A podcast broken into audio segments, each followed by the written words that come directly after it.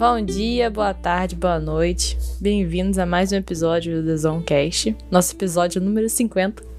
Como Uhul. sempre, estou aqui, sou a co-host Ana, junto ao meu outro co-host. Eu mesmo, meus queridos beloveds. Guerreiros que vão conosco terminar uma trilogia incrível sobre a história. Aqui é o Deck seu amado co-host. E hoje, como eu sugeri, nós estamos aqui falando sobre um assunto que vocês já imaginam que vai ser, porque, né, ficamos prometendo de fazer o último episódio da nossa saga de Segunda Guerra Mundial e cá estamos, não é mesmo, Ana? Isso aí. A acho que a gente vai conseguir fazer o último, depois de três episódios. Vamos conseguir fechar. É uma trilogia bonita. Exatamente, uma trilogia. E agora nós vamos falar mais ou menos de 42 pra frente, né? Basicamente. 42, finalzinho de 42, meio de 42 para frente, nós terminamos com a falha no cerco de Moscou e agora nós vamos daí até basicamente o fim dela. Então, é muita coisa. Vem com a gente.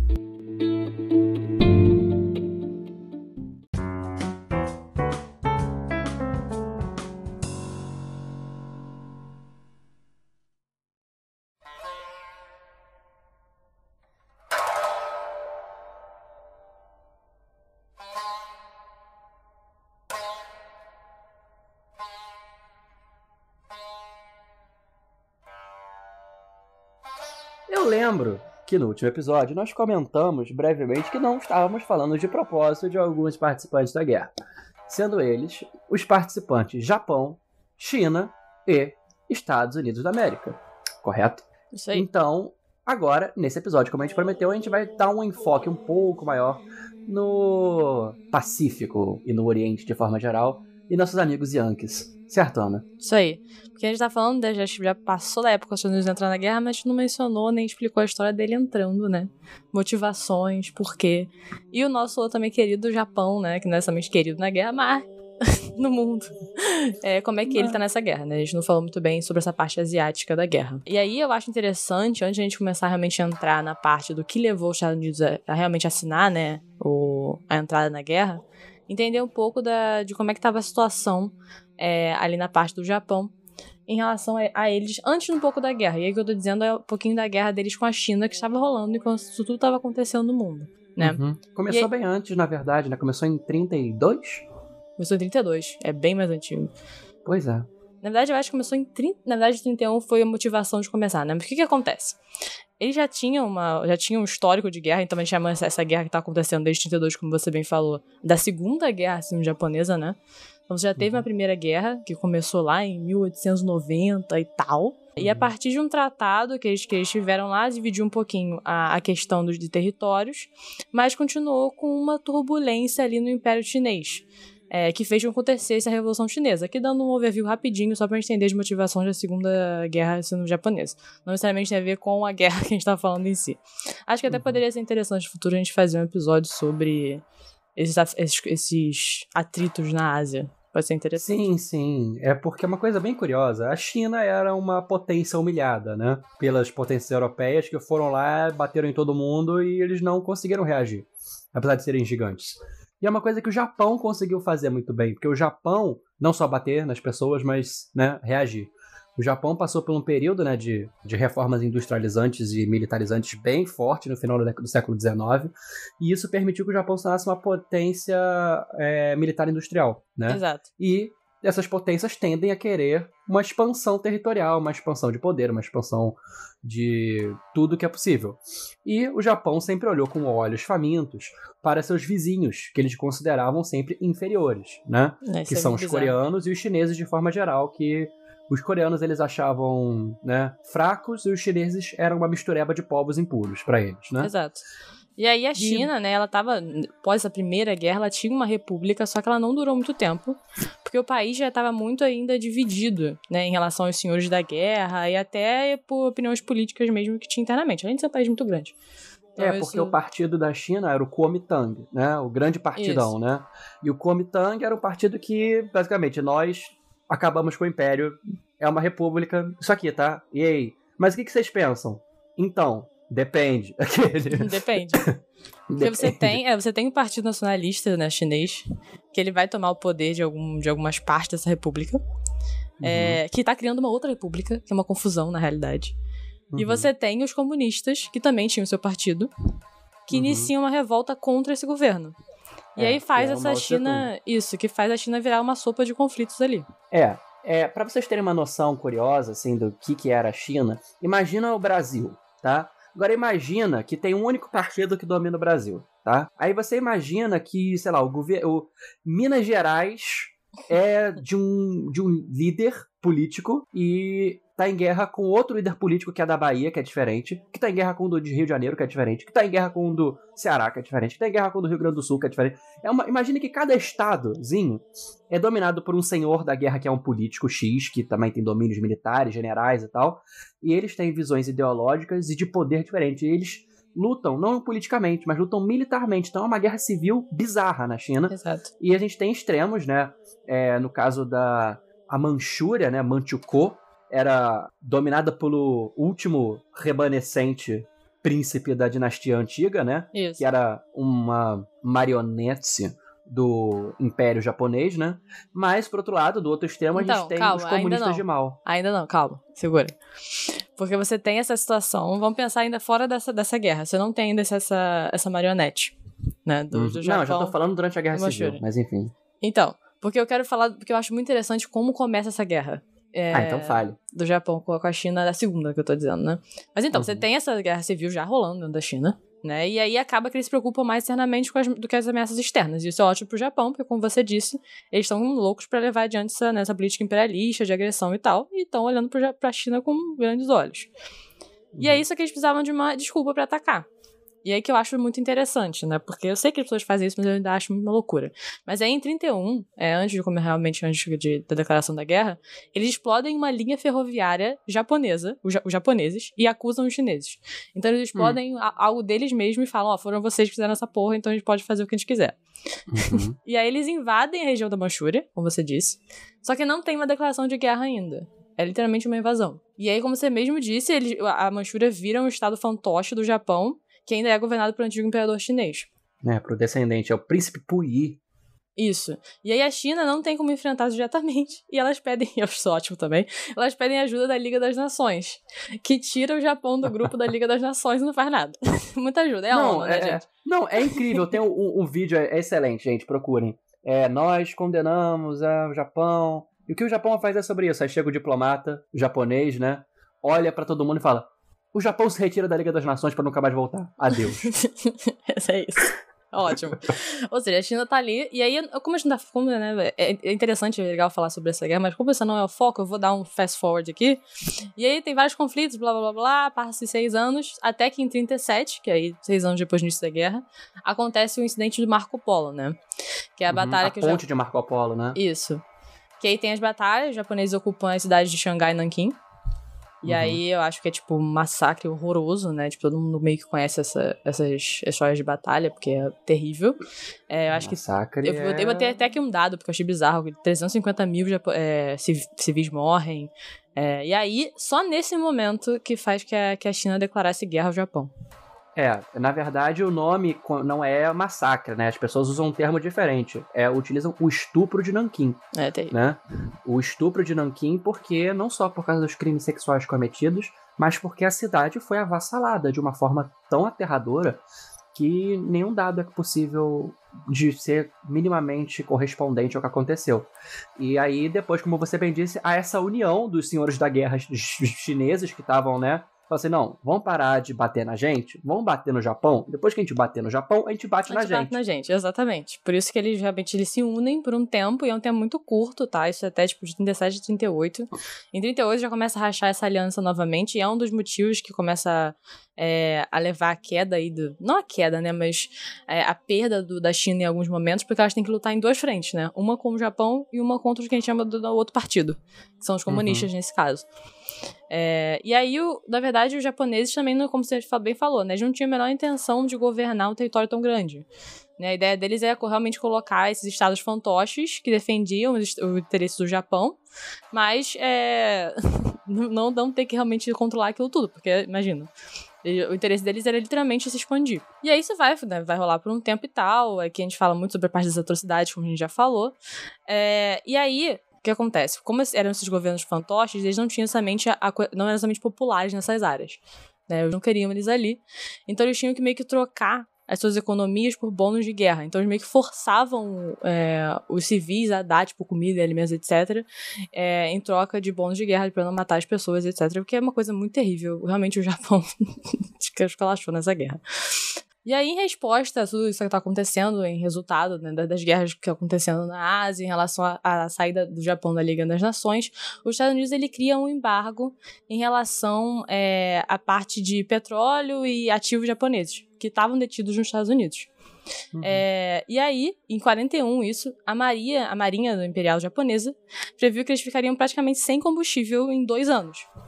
O que é basicamente seria uma derrota inacreditável para eles de relação, em, em questões de guerra e em questões também de sobrevivência.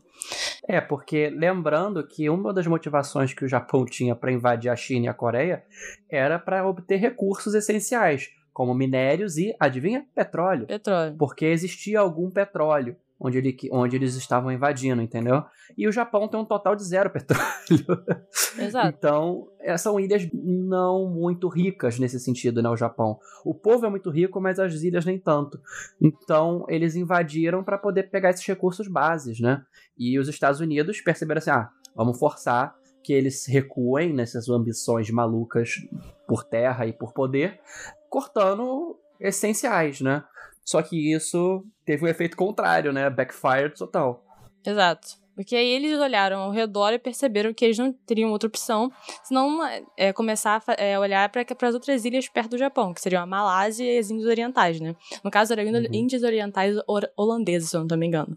Me enganando no momento. A Indonésia, nessa época, era colônia holandesa, tá, gente? Isso bizarro, né? Pula muita gente, é um hopping inacreditável de ilha ali. É, que, então, e essa, no caso, essa a Malásia e essa Índias Orientais holandesas forneciam óleo, borracha, ferro, outras coisas que eles precisariam para sustentar em relação aos conflitos que estavam rolando.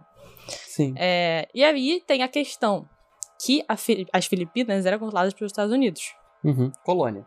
Colônia, tudo ali era colônia, na realidade. Por isso que, por isso que na verdade, os filipinos até hoje têm uma relação muito grande com os Estados Unidos. É, e tem eles... muito filipino no Havaí. É uma questão também. Não, não só isso. Você vê muito filipino nos Estados Unidos em si, assim, não só nas ilhas do Havaí.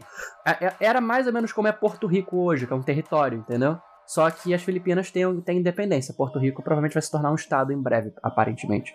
Mas é, era nesse nível, basicamente. Isso. E aí, se eles fossem. Né, se eles travassem alguma guerra contra o Japão, né, se os Estados Unidos fossem travar uma guerra contra o Japão, as ilhas Filipinas iam atuar como uma área crucial para a invasão do Japão, porque, né, territorialmente falando, é muito perto.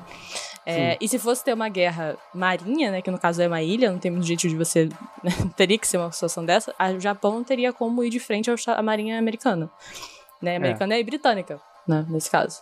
Então, é, realmente o Império seria impossível. tava ali, né? Hong Kong, é, Singapura também, né? A Indochina era francesa, também é, as nações da Europa estavam todas ali, né? O Japão tava meio que tava meio que encurralado entre algumas aspas, né? Exatamente. Se ele quisesse ir além da China. Então, a ideia do Japão aqui era o que, como é que a gente pode fazer? Inicialmente, eles fizeram como se fosse um bloqueio, né? É, marítimo ali das ilhas. Eles pensaram, como é que a gente pode ir, ir um passo à frente dos Estados Unidos nesse momento e tentar evitar que, se tiver um ataque marítimo, né? Se a gente tiver que ter uma batalha marinha aqui, que a gente esteja um passo à frente. Né? Esse foi o pensamento. É, e aí que chegou o momento de pensar: e se a gente atacasse eles primeiro, derrubasse né, a, a frota deles marinha que está ao, alcance da, das ilhas asiáticas do Japão, da Malásia, etc., que é a parte que, que a gente vai chegar na do Havaí, e assim evitar um, que o um conflito exista, né? Ou pelo menos uhum. ganhar um tempo para que esse seja um pouquinho mais bem balanceado do que seria no momento se eles realmente fossem com um plano à frente e tendo essa batalha marinha com os Estados Unidos. É, o negócio que é importante é que a frota pacífica americana estava o, o, grosso dela era estacionado em Pearl Harbor, lá no Havaí, né? Isso. Especialmente as partes que eram, assim, que os japoneses achavam muito importantes, que eram os porta-aviões. O Japão foi muito visionário na sua visão de marinha e focou nos porta-aviões. Ele sabia que os porta-aviões seriam o futuro, realmente são, né? Então eles queriam destruir essa frota do Pacífico, uma parte dela, porque se, quando os Estados Unidos realmente viessem em retribuição, eles teriam que tirar a, a, a frota do Atlântico passar pelo canal do Panamá, vir pelo Pacífico e aí sim entrar em conflito. Isso aí demoraria meses, talvez. Isso, e também os Estados Unidos estava com aquele pensamento de Germany first, né, de Alemanha primeiro. Deles irem primeiro a ter todas as forças deles focadas em derrotar a Alemanha caso eles fossem entrar na guerra, etc. É, uhum. Em vez de focar, tanto que é primeiro, né, o cerco que o Japão tentou fazer ali nas, nas, ilhas inicialmente, foi meio que tipo, ah, ok, vamos lidar com essa situação primeiro da Alemanha e depois a gente pensa nisso. Uhum. Então existia esse pensamento também. É, porque na verdade a população americana tava assim, não quero guerra. Tava tipo, Exatamente. tipo, o apoio tava 10, 15% a guerra. E se o governo Roosevelt, né, fosse entrar na guerra, seria para aliviar a Inglaterra, principalmente, né? Seria, né, focar contra a Alemanha. Mas ele não esperava essa, esse plano, essa tática japonesa, e meio que pegou todo mundo de calça riada. Ou será que não, né? Boatos da história. Na verdade, boatos não, já é meio confirmado, mas fala o que aconteceu.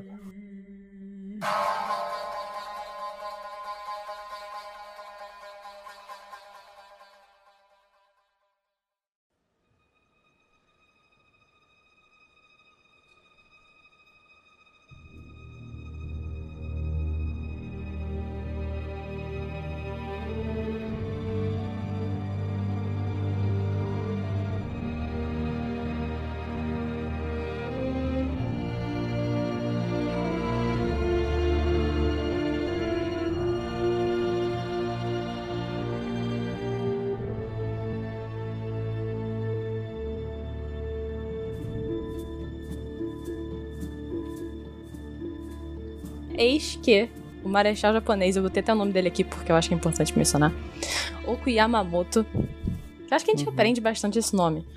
Oku Yamamoto, que é o almirante da marinha durante a Segunda Guerra Mundial do Japão, foi responsável que planejou esse ataque a Pearl Harbor, né, que é tão famoso que a gente né, sabe pelo menos algum pouquinho sobre isso, mesmo sem nunca ter estudado a Segunda Guerra. Uhum. É, que é aí, foi. Eu botei aqui porque achei muito interessante, descrito como um dos esforços mais elaborados para coordenar ataques simultâneos de aeronaves e submarinos. Basicamente, esse almirante Yamamoto, ele coordenou da seguinte forma.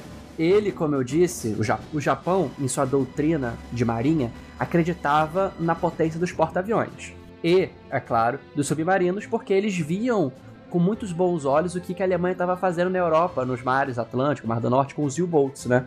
Uhum. Então o que, que foi feito? Eles mandaram a marinha, né, os porta-aviões, para o Havaí, o mais próximo possível, onde haveria autonomia para atacar e voltar, e fizeram um ataque fantasma em Pearl Harbor, sendo que não havia estado de guerra entre o Japão e os Estados Unidos, existia inimizade.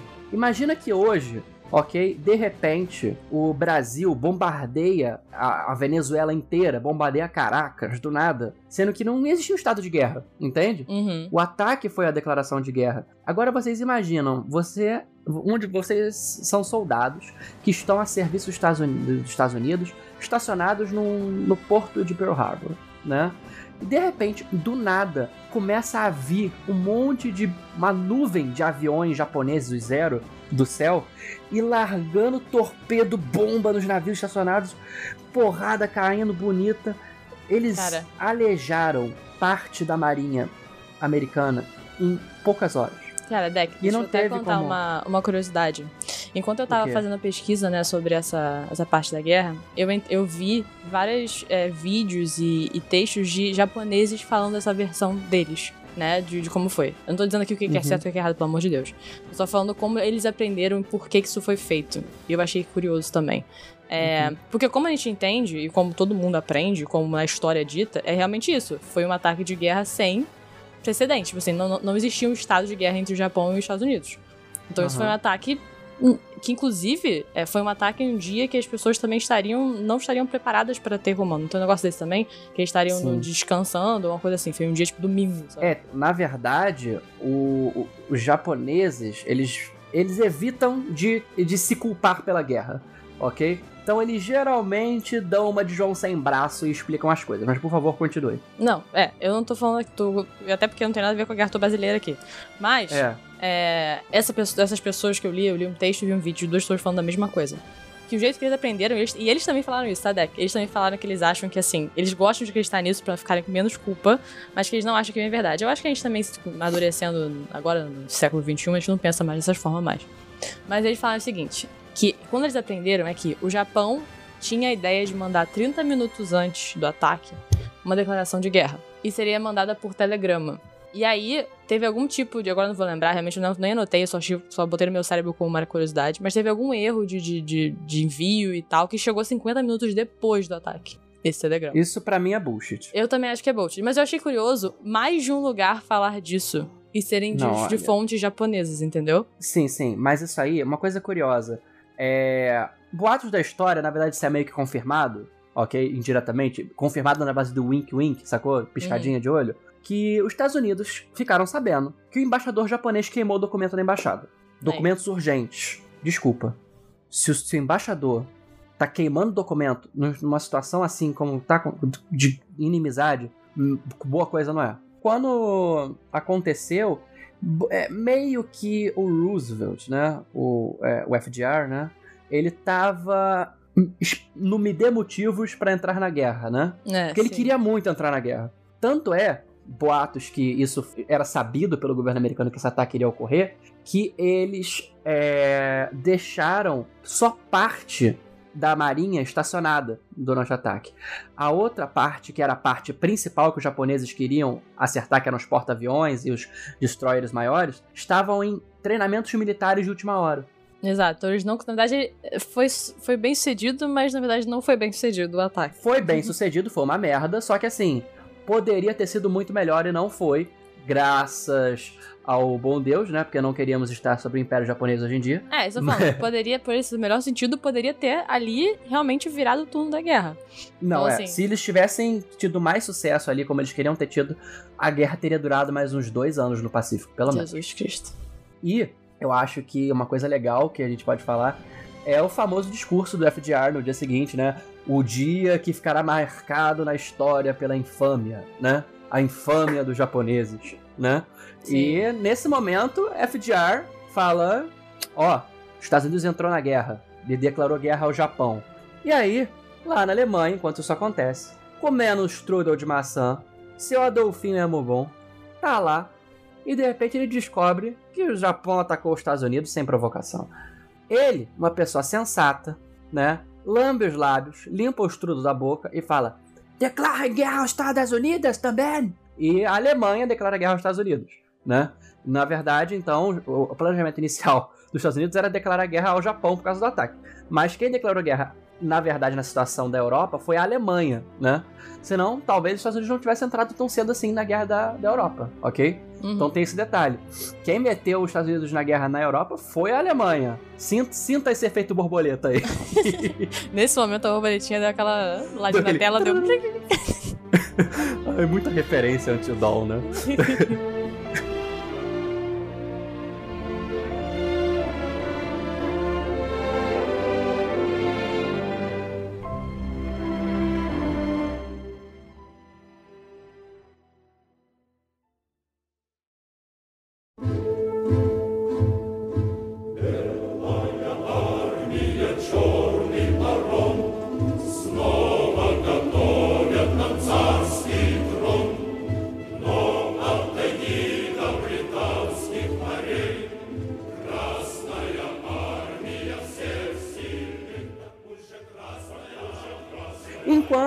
Estava acontecendo, lá no Oriente, acontecia a ofensiva contra a União Soviética por parte dos alemães, né? A gente falou muito dessa ofensiva no episódio passado e a gente falou que é, a ofensiva de Moscou havia falhado, correto?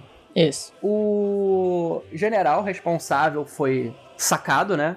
Foi retirado do seu posto por Hitler, que ficou puto, né? Hans Guderian que era o responsável pela divisão de tanques, também foi meio que demoted, né? Foi sacado para fora. E Hitler falou: Vocês não sabem fazer nada direito? Eu vou comandar a exército eu mesma. E ele realmente passou a tomar as decisões do exército. As decisões de cabeça era Hitler que tomava. Uma pessoa que não era exatamente um gênio militar, né? Ele era um gênio político. Militar não, né? E nesse momento, o, o Hitler, né? Ele percebe, como eu disse, que o Exército Vermelho começa a avançar posições. Aí, ele meio que remaneja as tropas para tentar segurar. Do outro lado do campo, Stalin, meio que excitadinho por causa das vitórias surpreendentes contra os alemães, né? Ele fala: ah, é? Ah, é? Agora eu vou acabar com você. Aí ele mandou uma ofensiva totalmente desordenada, que foi desaconselhada pelo próprio general Zukov, né? Mas ele falou: foda-se, vai ser, vai ser assim. E foi, os, os, os russos foram jogados contra os alemães, né? E patinaram, porque não tinha organização para esse ataque. Então isso meio que deu tempo para os alemães se organizarem. Essa ofensiva russa meio que desordenada meio que ajudou os generais de Hitler no leste europeu se organizarem numa linha estática. Toda essa parte aí... de guerra agora, depois das primeiras é, né, ofensivas de guerra mente pensadas alemã, é muito disso, né? Muito tipo, alguém faz uma merda, não pensa direito, e aí o outro lado tem mais tempo de pensar melhor para fazer outra coisa. E aí o outro lado fica muito animado pra fazer coisa, faz errado, e o outro agora tem tempo de pensar. Porque a Alemanha chegou nesse ponto também agora, né? Tipo, de querer fazer muito, muito rápido né? Porque a né? ansioso e não consegue fazer as paradas. Sim, vamos. Vocês sabem que, na verdade, Hitler retirou esses vários nomes, acho que 30 e poucos membros do alto comando militar lá no leste europeu. Ele sacou os caras porque ele ficou puto que tava demorando. Tá vendo? Né? É, ele não estava acostumado com isso, ele ficava desconfortável com o tempo, ele era ansioso, ele precisava tomar um, um floralzinho. Não né? tinha Rivotril, não tinha Rivotril, cara. Não tinha Rivotril. É, Rivotril? Não tinha. ele, ele, tava, ele tava ali muito ansioso escutando My Chemical Romances. Então, é, ele ficava puto quando as coisas demoravam e foi essa ansiedade que causou a queda dele, né? E os, as derrotas militares do Terceiro Reich. Mas, é, nesse momento, ele conseguiu segurar um pouco o leste europeu. Até que, estabilizada essa linha, ele escuta que os Estados Unidos, né? Aquela situação toda, dos Estados Unidos ter entrado na guerra, ele declara guerra aos Estados Unidos, então ele fala assim: ok, precisamos urgentemente de mais recursos para a guerra, especialmente petróleo. O que, que ele faz? Ele bota mais poder na sua investida contra o Cáucaso, né? E o Cáucaso russo é riquíssimo em petróleo, né? Porque... Tudo, tudo é pelo petróleo. Só que tava dando tudo certo, ele tava sangrando a União Soviética pelo sul, apesar da, da guerra estar tá meio estática mais para cima, né? Só que ele percebe, eu imagino que ele devia estar olhando o mapa, debruçadinho assim com, com os cotovelos, sabe? Com o pezinho para trás balançando. Aí ele olhou, mas que cidade é essa? Stalingrado? Ei, Hans, eu quero essa cidade tomada. Stalingrado não pode ter. Aí, mas senhor, não, não tem nada. Não é melhor a gente ir pegar o petróleo? Não! Stalingrado primeiro. E aí foi a fixação de Hitler por Stalingrado que meio que babou a campanha no Cáucaso, né? Por quê? Porque era emocionado. Ele era uma pessoa emocionada, né? Então, ele mandou o, o grupo de exército 6, né, Army Group 6, né, pra Stalingrado. Esse grupo de exército era o mais diverso do Reich, porque tinha húngaros, tinha divisão azul espanhola, até voluntários holandeses e franceses lá, entendeu? Assim, é, era bem diverso.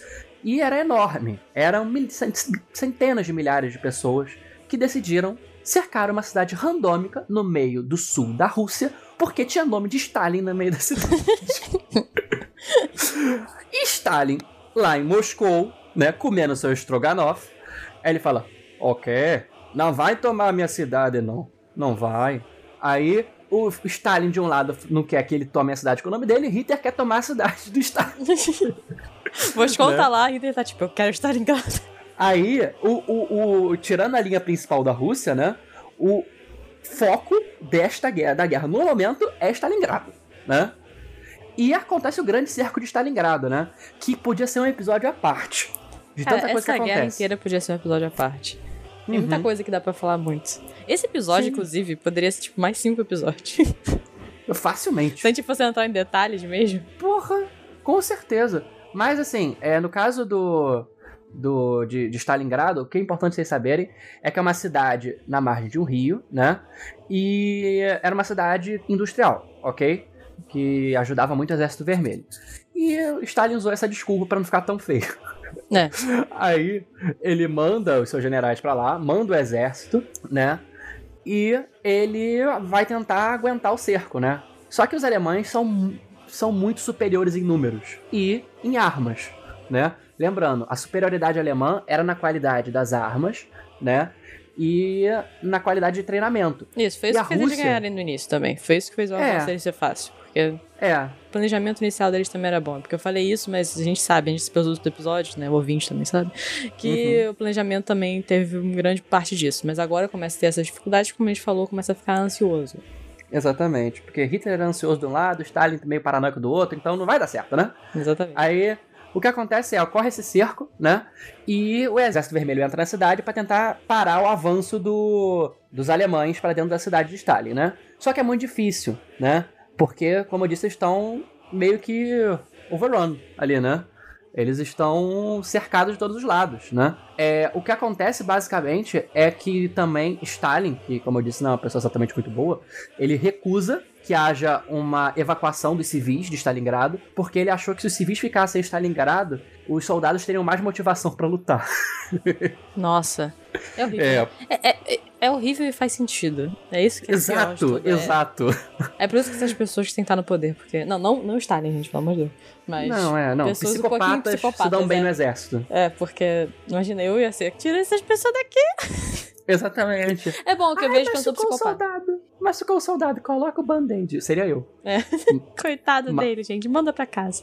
É, dá beijinho na mamãe, vai? Aí. Não, mas basicamente, é.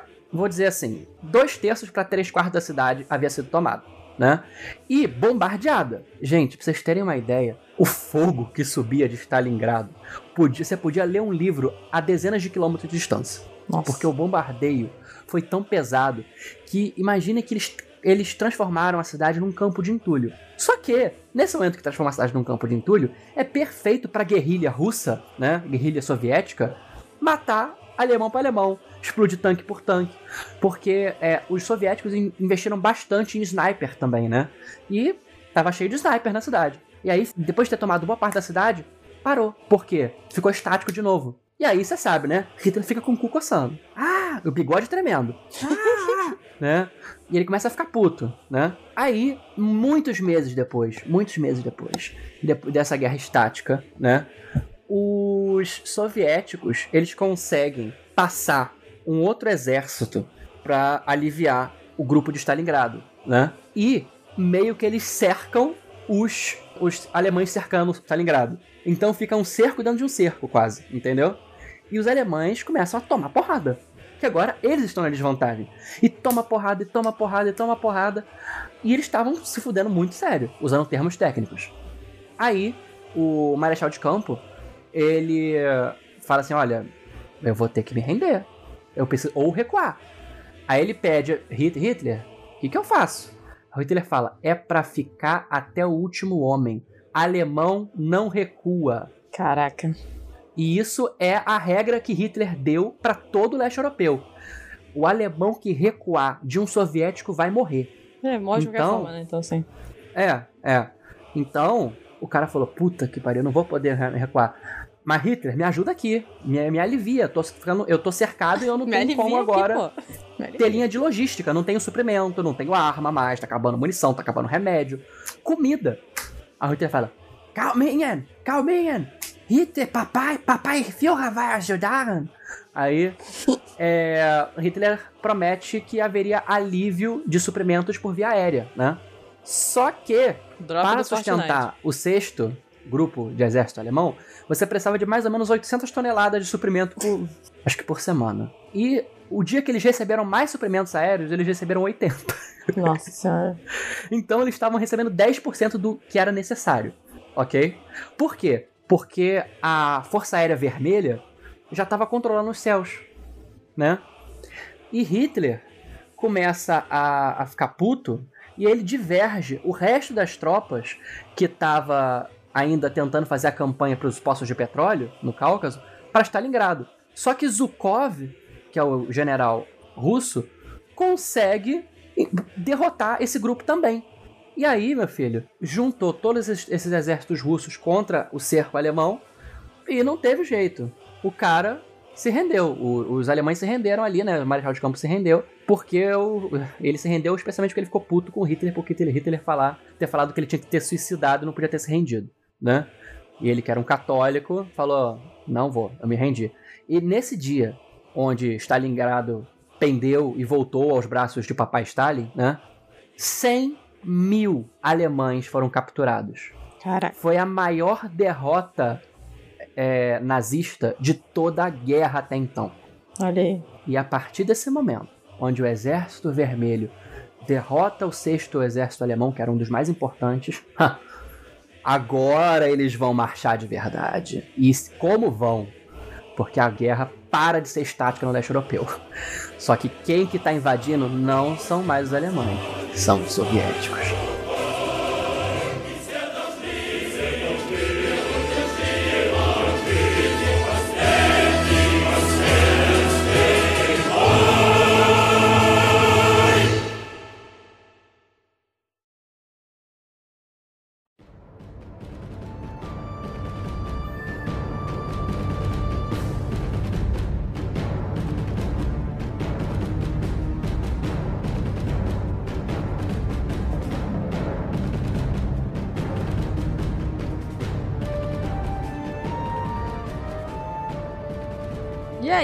Enquanto isso estava rolando, vamos voltar aqui, vamos dar uma olhadinha de novo aqui pro que tá acontecendo no nosso querido Japão. Querido terrível Japão. No Pacífico de forma geral, né? É, no Pacífico de forma geral. A gente fala do Japão é mais porque é o foco deles, né? Do que eles estão fazendo e acabando envolvendo outros países, né? É, É. A, águia, a águia americana contra o sol japonês. Isso aí. Quem ganha? Já sabemos. Historicamente temos spoilers. É, foi- fo- foram fogos de artifício muito curiosos. Desculpe. Mas e quando tava rolando a questão lá de Pearl Harbor, é, isso paralelamente, o Japão lançou uma campanha na Malásia e Singapura, né, que foi um sucesso para os japoneses. Eles venceram em dois meses, a Singapura se rendeu. É, Inclusive, Singapura foi considerada das piores derrotas da história militar britânica. É verdade, porque quando as pessoas viram que a pérola britânica, que era Singapura, caiu, aí eles falaram assim: fodeu, o Japão é imparável. Só que. bri- Tadinho, os britânicos estavam naquela de. Tadinho. Eu acho que eu vou ser invadido. É melhor eu não me preocupar muito com as colônias agora. É, justo, justíssimo, na realidade. Né? Ou melhor, não tenham colônias. Aquela. Não, eles, te- eles pensaram em mobilizar os indianos, né, que estavam ali perto, né? Só que tava um pouco complicado de fazer essa mobilização, porque a Índia também estava num período de muita instabilidade, lembrando. Tanto que depois da guerra, que foi, acabou em 45, spoiler, é, logo dois anos depois teve a independência da Índia, né? Movimento de Mahatma Gandhi, a gente sabe, né? Sim, exatamente. Muita coisa acontecendo nesse momento, né? É, e aí, junto com isso, a, a tal Índias Orientais Holandesas era ainda mais fácil pro Japão do que a Singapura. Né? A única vantagem era a força numérica, mas os holandeses não responderam. É, a parte Já tinham caído, né, na Europa? é, e assim, existia um sentimento anticolonial muito grande na região. Né? Então, é, os, eles não conseguiam manter os, os locais muito fiéis aos seus comandantes, comandantes holandeses. Então, caiu rápido. É, os japoneses também rapidamente capturaram a, re- a região né, e ganharam acesso aos campos de petróleo, né, que é o que eles Uhum. queriam também naquela área. E aí, na- nas Filipinas também a situação é meio ruinzinha, né? Porque horas depois do ataque de Pearl Harbor, é, metade dos, dos bombardeiros do, da- do exército dos Estados Unidos em Clark Field foram destruídos. Isso a gente tá falando Uhum. de Filipinas. É, e o resultado foi que bem no fim do mês, no mesmo mês do, do ataque no Pearl Harbor, é, a capital das Filipinas foi ocupada pelos japoneses. É, e é importante a gente falar de um grande nome do militarismo americano nesse momento, que é o, o MacArthur, né? Considerado o grande nome do generalato Yankee, né? O MacArthur, ele estava organizando a, de- a defesa de, da- da- das Filipinas, né? E ele, quando teve que recuar, ele falou, olha, eu juro a vocês, filipinos, que eu vou vir aqui libertá-los do jugo japonês porque ele, ele sentia uma proximidade muito grande com o povo local, né? Porque ele serviu lá durante muito tempo. Então, ele pegou essa meta pessoal, né? Uhum. E prometeu que o faria. Será que ele fez? Spoilers. Aham. Mas ele mesmo, né, ele foi forçado a orde- ordenar uma retirada, né, e ele Uhum. foi para a península de Batam. Né? E aí, a Uhum. mesma coisa que tá acontecendo lá, os reflexos que você falou lá da parte da europeia estão acontecendo aqui. Porque ele tava sem alimento, sem remédio, sem arma, sem nada. É, e mesmo assim, os japoneses invadiram a região. E aí, os que a gente chamou, que eu achei muito legal, que é os bastardos de Batam, é, Uhum. resistiram bravamente. Ele surgiu como um herói, é, o MacArthur, né, nesse momento, e ainda é visto como herói. Eu botei que foda da América. Sim, Em 42. o, é o, o grande líder militar contemporâneo Isso. dos Estados Unidos, entendeu? Porque mesmo com essa, todas as- essas partes negativas em relação ao combate, eles, eles duraram por seis meses, né? Eles conseguiram se manter por seis meses em Batam, até que as forças filipinas é, americanas foram derrotadas na maior rendição da história americana. 20 mil americanos e 60 mil filipinos entraram em um cativeiro brutal, no qual apenas uma minoria sairia viva. E aí a gente tem aqui daquelas atrocidades bizarras chamadas né, a Marcha da Morte de Batam, é, o tratamento severo dos prisioneiros aliados e é, crimes de guerra. É, os japoneses, assim como os alemães, não estavam pra brincadeira quando você era capturado, né? Hum, Nem os soviéticos. Mas é, a gente precisa lembrar que eles não assinaram nenhum tipo de tratado de, de convenção de direitos humanos, nem nada, né? Estamos Então- aqui, vamos matar todo mundo mesmo, foda-se. É, exatamente. E aí os o nosso- japoneses, nosso querido- historicamente, eram conhecidos por sua brutalidade com os cativos. Eles eram brutais. Isso aí. E aí o carinha, né, o nosso querido MacArthur lá, fugiu pra Austrália e, como você bem disse, prometeu que voltaria às Filipinas pra vingar a perda da Birmania. Uhum. Aí imaginem ele no pôr do sol com o É, punho eu imagino assim mesmo, na Austrália, com, no um qui- navio com- com um chegando. quiabinho assim na mão. no vento levou tocando ao fundo. Mas basicamente é isso. Mas isso não seria a derrota americana, porque os Estados Unidos, eles são America. Fuck yeah. Não, é. E aí, logo depois da- dessa, da queda da Filipinas, os japoneses tentaram né, solidificar mais o seu domínio ali do Pacífico Sul, tentando ocupar o estratégico Port Moresby. Eu nunca vou saber falar isso direito. Port Moresby, ou Moresby. Pode ser uma coisa ou Porto outra. Morebes, Porto Morebes. O Moresby, ali na Nova Guiné. Aham. É importante dizer que os japoneses, eles, eles avassalaram tudo no Pacífico até o sul da Papua Nova Guiné, que é basicamente aquela ilha que tem acima da Austrália. Eles chegaram, assim, gente, sei lá, pouca distância da costa norte australiana. Por isso que existia muito medo que o Japão invadisse a Austrália. E provavelmente ele invadiria se não fosse os Estados Unidos. É, Né? a ideia é essa mesmo. Quer dizer, não sei a ideia seria até a Austrália, mas provavelmente no, do jeito que as coisas estavam indo, essa seria a ideia, com certeza. Sim, sim, sim. Muito canguru. Mas aí teve essa, essa, essa batalha, né? Que foi com a frota japonesa contra a frota aliada, né? Que Uhum. é aí na chamada Batalha do Mar de Coral. O nome é bonito, mas deve ter sido sangrento pra ah, com cacete. certeza, sido sangrento. Os nomes são bonitos, mas sempre são terríveis. É, claro, é que nem a vida. É, e aí eu achei interessante aqui que o resultado da batalha em relação aos historiadores, né, que é visto como uma vitória tática para os japoneses, mas uma vitória estratégica para os aliados.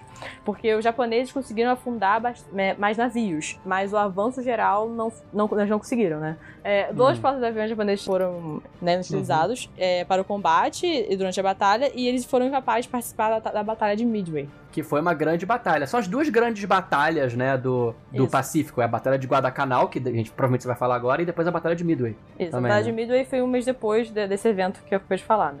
É, E aí foi ela que meio que acabou com as esperanças japonesas de ocupar esse tal Porto Moresby, como a gente tá falando aqui, porque tinha PTBR. Porto Moresby. Moresby. Devido a, a- por causa da perda de, de porta-aviões que seriam muito necessários para conseguir manter o território em si. Exato. Porque, como a gente disse, porta-avião era o futuro e isso estava se demonstrando, especialmente porque a guerra no Pacífico é uma guerra aquática, uma guerra anfíbia. Por quê? Você é, tinha poucas ilhas, né? Especialmente a partir desse momento da guerra, onde a gente vai ver grandes conflitos por ilhas minúsculas, né? Ilhas do tamanho de cidades aqui, menores que até que, sei lá, o Rio de Janeiro, menores que o que seja, porque era um ponto onde você, se você pudesse colocar um aeródromo, né, um- uma pista de pouso e um quartel, você tinha muita vantagem contra o seu inimigo, porque você dobrava o seu alcance de bombardeio, né? E o negócio era bombardear. O seu avião, ele podia parar naquela ilha e bombardear marinha, postos avançados inimigos e voltar, né? Você ganhava autonomia. Isso. E aí, essa batalha abriu caminho para, como você bem falou, para a campanha de Guadalcanal, né? Ou Ca Guadalcanal. Ah, tem que guardar o canal aí, ó. Guadalcanal. Tem que guardar o canal. Que foi nas Ilhas Salomão, gente, que é ali a nordeste da Austrália. Isso. E aí essa, batalha, essa campanha começou em agosto de 42 e meio que marcou o início das operações ofensivas aliadas no Pacífico, né? É, apesar uhum. de, de, terem feroz resistência japonesa, doenças tropicais, tudo que você pode imaginar, porque né, pessoas não estão acostumadas com isso. É, eles, uhum. em, em 43, as forças foram vitoriosas na campanha, né? As forças americanas. Uhum. E aí a estratégia né, americana após a, o Guadalcanal foi conhecida como salto de ilhas, né? Ou island hopping. Uhum, uhum. É, então, consistia em ataques marinhos né, a ilhas estratégicas que aí forneceriam áreas de preparação para uma futura invasão ao Japão. Né, do, em, na visão dos americanos. E aí isso resultou em três batalhas. Né? A primeira foi a Batalha de Sem, Sempan, eu vou falar aqui igual o PTBR mesmo, Saipan, uhum. Saipan, que ocorreu em 44. É, e mais de um mês, mais um mês e meio, os japoneses ficaram presos, tiveram que se render. Isso aqui vai ser, vai acabar acontecendo direto. Né? É, é, literalmente esse island hopping vai ser tipo americanos de uma ilha lutando breve, bravamente. Os, os, os, japoneses nunca se rendem porque é contra a moral deles se render e aí eles vão perder. Isso é religioso. É uma grande pena, gente. A gente queria muito ter feito um episódio de história japonesa antes desse episódio. É. Porque explicaria muita coisa. Mas a gente não conseguiu. Mas é, é importante que vocês saibam que o, o, o, suicídio, no caso do japonês, né? Ele é bem visto se for heróico, né? Porque você é um herói, né? Isso. E com essa questão de reencarnação e tudo mais, eles não. A, a, a morte não é uma coisa que eles temem tanto, entendeu? Não é algo tão tabu quando é como é no Ocidente, né? Então, isso explica muito a lutar até a morte pelo Deus, que é o imperador, né? E até os próprios kamikaze, que a gente vai falar mais daqui a pouco, né? Isso, exatamente é isso que eu ia falar também, porque isso aqui é maravilhoso, que eu, é maravilhoso novamente, igual você falou que é maravilhoso, curioso ou interessante. As coisas são horríveis, mas de qualquer forma é curioso uhum. ou interessante.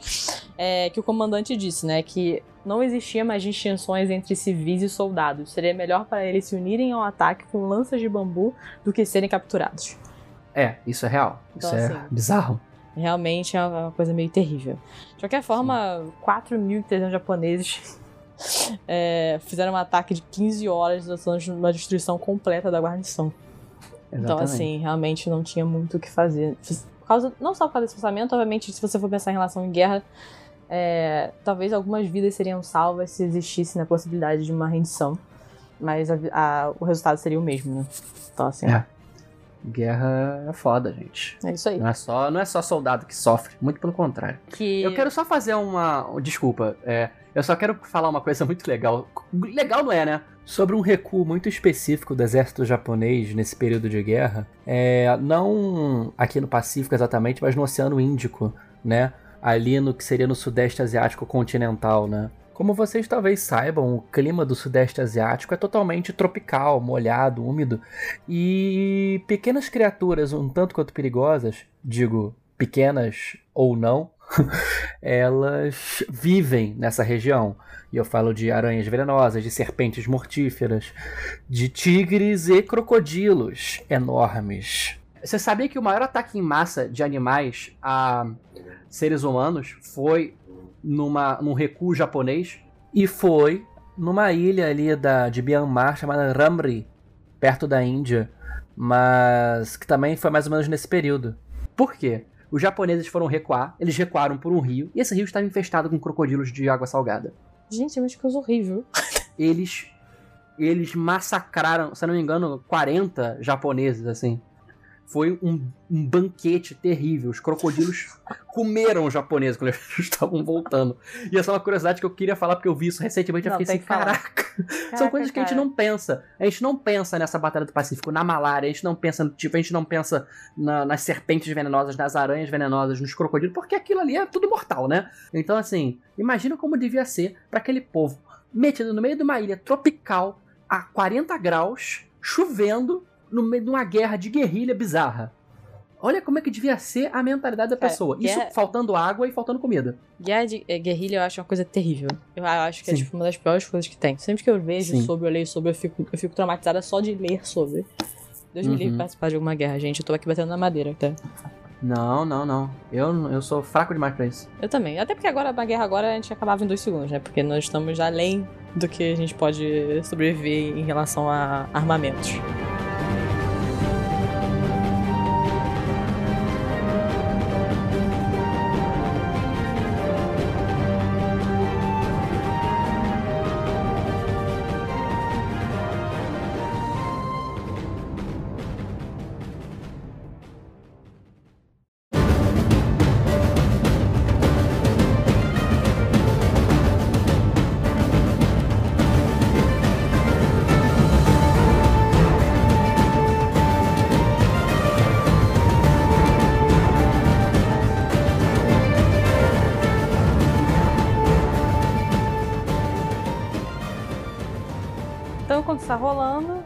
Nosso querido General MacArthur uhum. com, seu, com seu com seu pipe né? Ele tá sempre com um cachimbão quadrado. Ele vai cumprir sua promessa que ele fez lá, que ia voltar e vingar o povo filipino.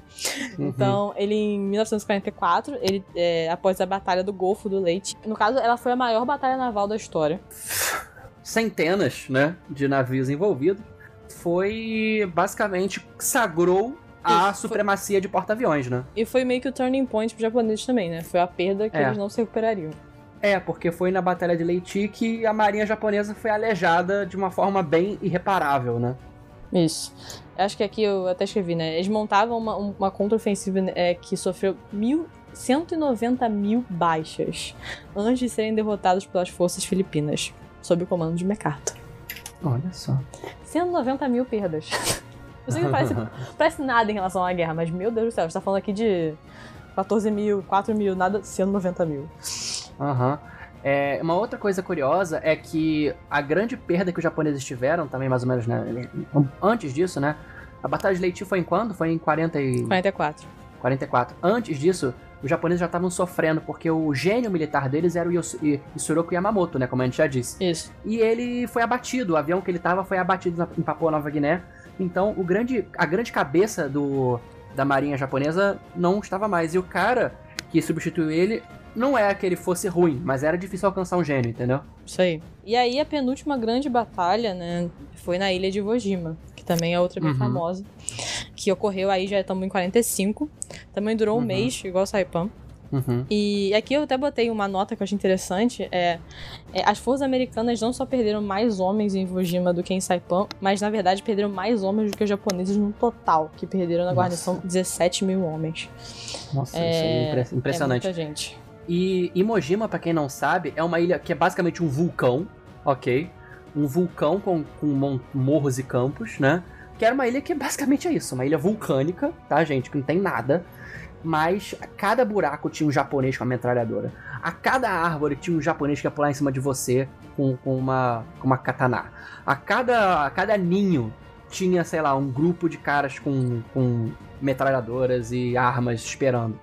E aquela e o avanço americano foi imenso de custo. Foi uma coisa que foi, assim, Imojima meio que deu o tom do que os Estados Unidos começaram a pensar: caramba, gente, isso perdeu tanto de gente para invadir uma ilhota na puta que pariu. Imagina como vai ser quando a gente invadir as ilhas japonesas. Exato, fato. exato.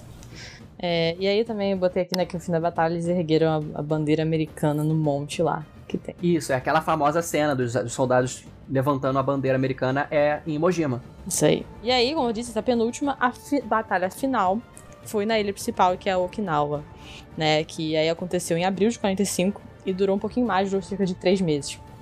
Uhum. E os americanos queriam é, a ilha para estabelecer bases aéreas para atacar realmente o Japão, né? Porque ela seria uhum. mais próxima realmente da mainland, né? Da, uhum. do Japão em si. E aí Okinawa foi a maior campanha né, marinha da Guerra do Pacífico e teve um grande impacto na população civil da ilha. E aí diz também que essa parte da Batalha de Okinawa levou os americanos a proporem uma alternativa para a invasão do Japão continental. Por causa da resistência feroz, a alternativa foi que finalmente foi decidido em lugar é, de usar o bombardeio estratégico para forçar o Japão é, a realmente ter essa rendição. É importante a gente dizer que o bombardeio era para forçar os civis e o governo a recuarem e a se renderem. Porque todo, assim, o Japão não tinha mais como atacar. O Império havia caído. A China começou a, a, a fazer com que eles recuassem, também lá no, nos territórios da Manchúria e tudo mais, né?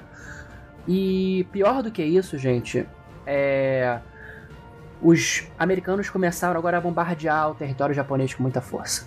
E não estamos falando de bombas atômicas ainda, estamos falando de bombas de fósforo. Sabe o que é uma bomba de fósforo? Bomba de fósforo é uma bomba incendiária que causa redemoinhos de fogo em cidades. E lembrando, as cidades japonesas na época eram basicamente construídas de madeira. E aí também foi cortada parte de comunicação, de água, um monte de coisa, né? Que acaba é. isso é afetado. É terrível, gente. Os Estados Unidos fez fez atrocidades também no Japão, tá? E não tô nem falando do fim do show, que a gente vai falar daqui a pouco, mas é, assim. O fim do show. é, mas foram atrocidades. Então, assim, essa começou a ser a política, porque eles falam assim, cara, se a gente for invadir as estimativas, né, era de que eles iam perder, sei lá, 500 mil pessoas, soldados americanos na invasão do Japão. E os japoneses iam perder quatro vezes mais que isso, né? Então, por isso que eles começaram a atacar à distância, porque invadir, invadir de fato seria complicadíssimo. Isso, e né? esse bombardeio aí, a gente tá falando de números, matou cerca de 333 mil japoneses e feriu quatro, mais de 400 mil. Então, assim, realmente muita é. gente. É, gente, massacres, né? Massacres. massacres de civis, que pouca coisa tinham a ver com a guerra. Mas todos os lados fizeram isso, né? Obviamente. E, bom, a gente sabe que os japoneses fizeram um pouco pior, mas assim, também a gente tem que entender que eles também foram vítimas de crimes de guerra, né? É.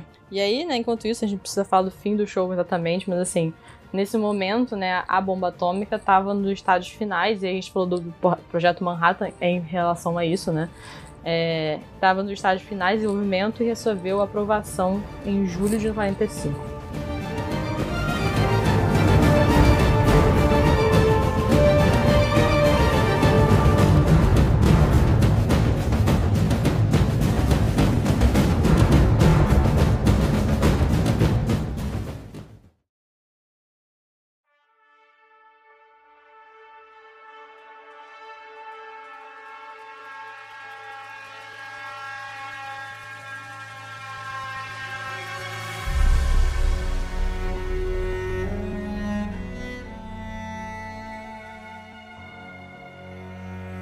Enquanto isso acontecia no Pacífico, gente, né?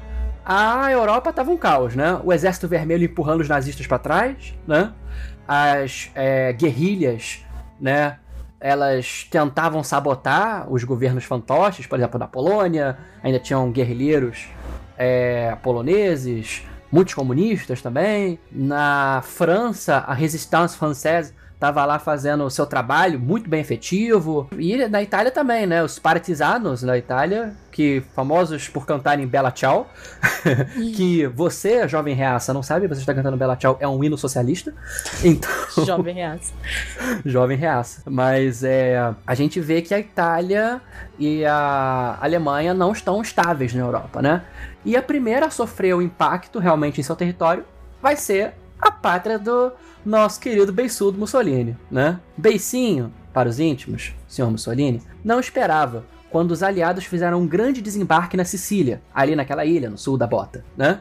Porque foi combinado nas reuniões entre os aliados, né, que seria o FDR, né, nos Estados Unidos, o Churchill da, da Inglaterra e o Stalin da União Soviética, que precisava dar um alívio pro Stalin, que ele tava meio que lutando sozinho. Entendeu? Aí, ah, tá bom, vamos invadir a Sicília. E realmente invadiu, tomaram a Sicília bem rápido, passaram pro Pra... Eles tomaram bem rápido, assim, a metade sul da Itália, entendeu? E essas derrotas meio que geraram uma revolta popular muito grande na Itália contra o governo fascista e meio que Mussolini teve que fugir de Roma. ele fugiu para o norte e os alemães tomaram o comando da defesa da Itália, né? Meio que criando uma república fantoche fictícia chamada República de Salò, né? E colocando Mussolini como um presidente que não mais ditava nada, né? Ele era, um, ele era uma marionete enfiada, não disse por onde, no bracinho de Hitler, né? Exato. E você pode ver que, que Mussolini tá. A, o semblante dele é destruído nesses dias. Porque ele se torna um husk of a man, né? Como eles gostam de falar. Ele se torna uma casca do que um dia ele sonhou em ser, né? Uma casquinha, ele não é nem mais nada. Ele só é, um esse vai ser o resultado de todos, né? É, e uh, os aliados, inclusive brasileiros, os bra brasileiros que, né, a cobra fumou, né, tem essa história, não sei se vocês sabem, a cobra vai fumar, é uma coisa que Getúlio falava, os brasileiros não entrarão na guerra, só entrarão no dia que a cobra fumar. Aí chegou, chegou o FDR, deu um cigarrinho pro Getúlio e falou assim, ó, oh, essa cobra vai fumar, hein. Mas por que, que ela vai fumar? Porque se ela fumar, ela ganha, ela ganha uma metalúrgica. Essa Ih, cobra vai fumar! Aí surgiu Volta Redonda, né? O complexo de Volta Redonda. E a gente foi, a gente, a gente lutou em Monte Castelo, a gente lutou em, em várias batalhas-chave. E os brasileiros foram, assim, notados pela sua bravura e por fazer muito com pouco, né? Tanto Monte Castelo quanto Monte Cassino foram pontos de relevância no que tange a brasileiros ali na Segunda Guerra Mundial, especialmente no Teatro da Itália, né? Que foi onde nós lutamos de fato. E é, a gente pode dizer que depois de um stalemate, né? Um, um meio que um, uma estaticidade no, no, ali no centro da Itália, né? Eventualmente foi subindo, foi subindo, foi subindo, de mesmo modo que outra invasão acontecia, agora em 44. Para ser mais exato, né, foi em 24 de julho, né, de 44, finalmente o desembarque da Normandia, o dia D, né? E o dia D tem uma história curiosa, né? de porque foi feita com uma grande operação de inteligência para enganar os alemães, né? Porque os alemães sabiam que havia uma grande invasão além da Itália, né? Pelo, pelo norte da França. Tanto que o grande general que Hitler colocou para comandar a defesa da França foi Rommel, um general milagroso que segurou os alemães mais do que eles deveriam ter se segurado no norte da África. Mas é, a ideia era fazer com que Hitler acreditasse que a invasão seria por Caen, que é o ponto mais próximo da Inglaterra, ali pela França, né? Isso. É mais curto, seria obviamente mais viável. E eles plantaram essa inteligência falsa com um grande plano de deception total. Cara, tiraram um 20 no dado. Da, da de guerra, cara. Isso, espionagem, porque os alemães não sabiam, mas a Enigma já tinha sido. A Enigma é a máquina de criptografia, já tinha sido quebrada em Bletchley Park. Bletchley Park era o centro de inteligência Isso. e criptografia britânico, né? Que inclusive tinha muita influência de um grande. A gente já comentou, né, tadinho? Alan é, o Alan Turing morreu depois por, ser homossexual, mas na, por causa, na The Inglaterra, crime. mas enfim. É. Mas é, eles usaram isso para plantar informações falsas para os alemães e os alemães caíram. Hitler sabia que ia ter a invasão, eventualmente. Ele estava tranquilo. Aí nesse dia, sei lá, de 5 para 6 de julho, né? Ele vai dormir, ele sabia que ia ter a invasão e tá, ele fortificou a caralho em Kaan. Assim, imagina uma muralha de aço com metralhadoras e canhões. Era Kaan. Aí ele foi dormir. Tá de boa. Não me interrompam, eu quero dormir. Eu quero dormir. Aí fechou a porta, colocou um asmer pra ouvir. Um asmer alemão deve ser interessante, deve ser. Mas é, colocou lá e mal sabia ele que a invasão não estava acontecendo por cá, e sim pela Normandia, né? E a Normandia tinha sim suas defesas, mas não eram tantas. Era assim muros de, de concreto com canhões? Eram, mas eram menos guarnecidas do que Caen, né? E uma coalizão com Estados Unidos, Grã-Bretanha, Canadá, França Livre, né? guiado por Charles de Gaulle, a, os poloneses exilados, os australianos, os belgas em exílio, os neozelandeses, os holandeses em exílio, os noruegueses, os checoslovacos, os gregos, os gregos, os gregos, os gregos, os gregos, eles invadiram, né, a Normandia e depois de muita luta nas praias, né? Foi finalmente possível. E eles conseguiram quebrar a defesa e entraram pela França, tomaram a Bretanha, tomaram a nossa França, salvaram Paris. Paris voltou a acender suas luzes. E a França caiu. Quer dizer, a França nazista. Alemã. França alemã Agora, caiu. agora os franceses estavam de volta. Foi uma festa. E aí começou a se organizar, né? Eventualmente a Itália, o norte da Itália também caiu. Especialmente quando, quando, quando a gente fala que lugar de fascista é pendurado pelos pés, vocês Nossa. vão entender por quê. Né? Eu acho que a Ana concorda comigo nesse é. sentido. Pendura os é, pés. É. O Mussolini, ele foi capturado pela população enraivecida. Ele foi linchado. Ele e a, e a esposa, e a amante, perdão, foram linchados. Eles foram enforcados. Eles foram pendurados num posto de gasolina de ponta cabeça, né? E a população fez eles de uh, malhar Judas. Ficou malhando o corpo. Nesse momento, os generais falam assim: é, a gente se rende. É, então, depois desse display aqui. É. A gente acha melhor não. É, e a Itália é libertada do fascismo, né? Nesse momento, a União Soviética já estava basicamente na fronteira com a Alemanha. Já tinha tomado Polônia, já tinha tomado Tchecoslováquia, já tinha tomado tudo, né? Já tinha retomado ali os Balcãs todos, a Ucrânia, a Hungria. A União Soviética já estava basicamente toque-toque na Alemanha, né? E era um exército imparável. Imparável. Uma massa de, da foice do martelo. Vindo na direção de Berlim. E Hitler estava com o cu que não passava o elétron. né? Só Já que era. ele fez uma cartada final, né? E sabendo que os Estados Unidos iam com tudo também, porque agora isso não era mais assim uma guerra estática, era uma corrida pra Berlim, né? Isso, ele vai tentar a mesma tática que ele já tinha feito antes.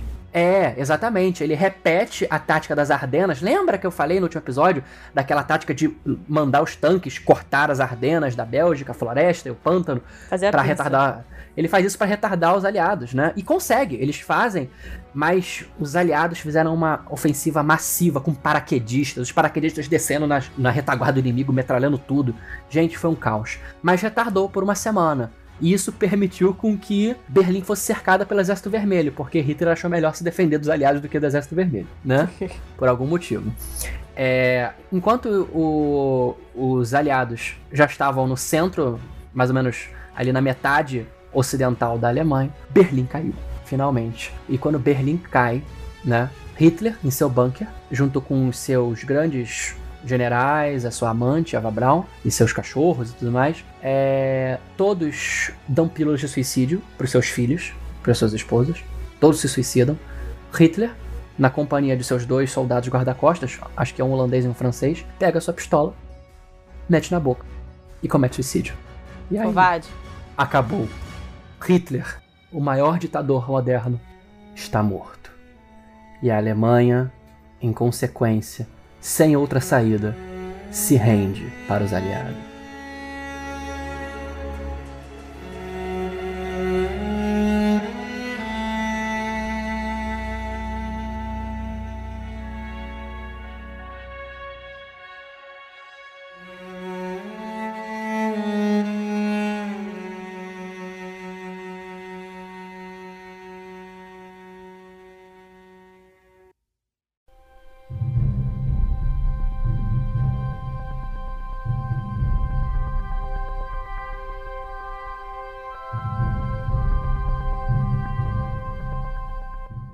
E aí, enquanto estava acontecendo, né? Dois caíram, Itália foi, Alemanha foi.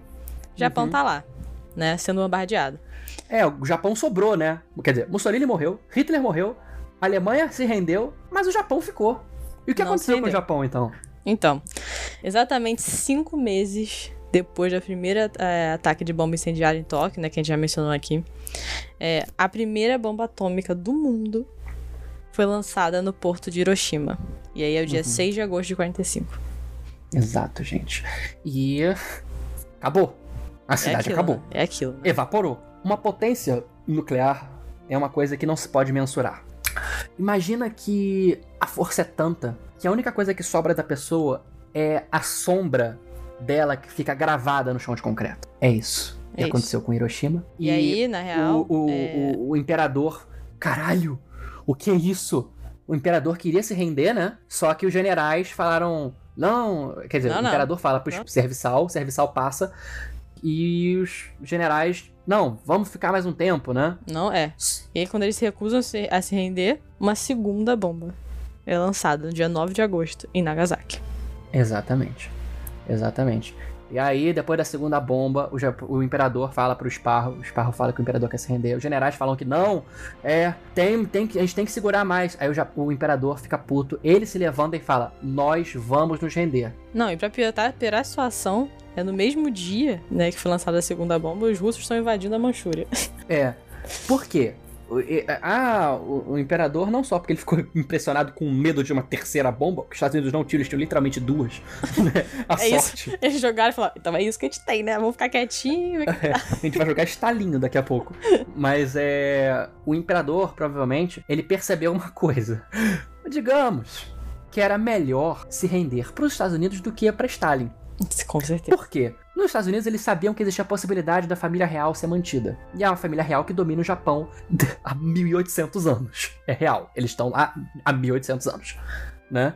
Então, foi o que aconteceu. O imperador Hirohito, ele é mantido no poder, mas a- ocorre a rendição do Japão. Os Estados Unidos ocupa o Japão por um bom tempo, né? E acaba que a União Soviética só invade a Manchúria mesmo e, enfim, acaba dando um grande apoio para os guerrilheiros de Mao Tse Tung no norte da China, que acabam também se tornando o governo que se propaga como vitorioso Exatamente. na Guerra Civil Chinesa, né? E que Mas até e aí? hoje a China é comunista por causa disso.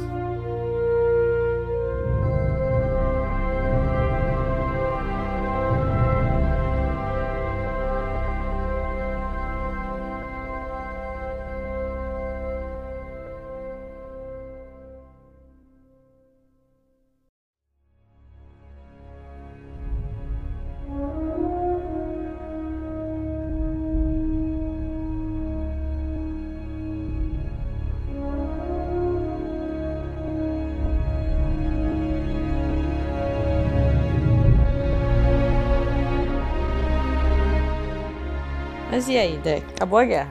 né? Agora, caíram os três. E aí, nesse momento. pós-guerra?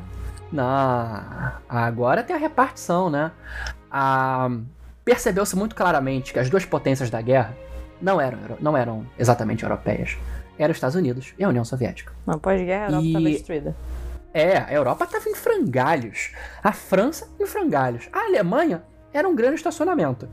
A Inglaterra traumatizada. A Itália nunca foi lá muito estável. Então, só sobravam essas duas grandes nações, né? E essa dicotomia vai ditar a regra nos próximos 30, 40 anos, não é mesmo? É, e eu digo mais. A Alemanha foi separada em áreas de influência, né? Mais exatamente na, em quatro áreas de influência, né? Uma área soviética, que é, vem a se tornar a Alemanha Oriental, e aqui é a Alemanha Ocidental, que é dois terços da Alemanha, né? É dividida entre americanos, ingleses e franceses, né? E hum, que essa parte do Ocidente vai se juntar depois se tornar a Alemanha Ocidental, né? Sei. A Europa Oriental toda é cedida como área de influência para a União Soviética, né? Basicamente, a única região que não é exatamente da de influência da União Soviética é a Grécia ali e a Turquia, né? Que também são parte da Europa. A gente ignora a Turquia, mas ela também estava ali, né? O resto é, é, ignora. A, a Áustria, a Áustria e a Alemanha Ocidental e a Itália, claro, eram as fronteiras do Ocidente, né? E ali ergueu-se a muralha de ferro, a, a- o muro, muralha de ferro, o muro de ferro, A muralha. a muralha de ferro. É mais russo, né? né? E percebe-se uma coisa: os soviéticos olham para os Estados Unidos têm bombas atômicas. Só que, nesse mesmo momento, os cientistas americanos, com medo dos Estados Unidos se tornarem o novo, nova potência incontestável e opressora do mundo, decidem que outras nações precisam ter esse conhecimento e mandam as fórmulas e o know-how de fazer bombas atômicas para a União Soviética. Olha, eu vou falar um negócio aqui. Certíssimos. É, eu também acho, Não, certíssimo. não, não necessariamente nesse contexto, mas assim, certíssimos. Porque imagina os Estados Unidos com uma ideologia que eles têm, tendo Aham. acesso, só eles tendo acesso a essa tecnologia. Gente, não, Não, precisa nem ter um. Donald Trump. Imagina o Ronald Reagan com mísseis nucleares, sem mais ninguém tendo. É impossível, gente. Eles iam explodir tudo, iam explodir, iam explodir até Paris. Então, assim, é, é muito perigoso isso. E esse perigo acaba ditando a regra do que vai ser chamada Guerra Fria, o confronto capitalismo, Estados Unidos, comunismo, União Soviética. Quem ganha? Bom, a gente sabe quem ganhou. Mas Guerra Fria é um tópico totalmente à parte, muito rico também. O que a gente sabe Daqui a pouco no seu Zoomcast. daqui a pouco no seu Zoomcast. Mas uma coisa é certa: pelo menos a gente vê qual é o fim mais justo para um fascista ou para um ditador fascista. Sabe qual é? Pendurado pelos pés. Exatamente. Não passará, meus queridos.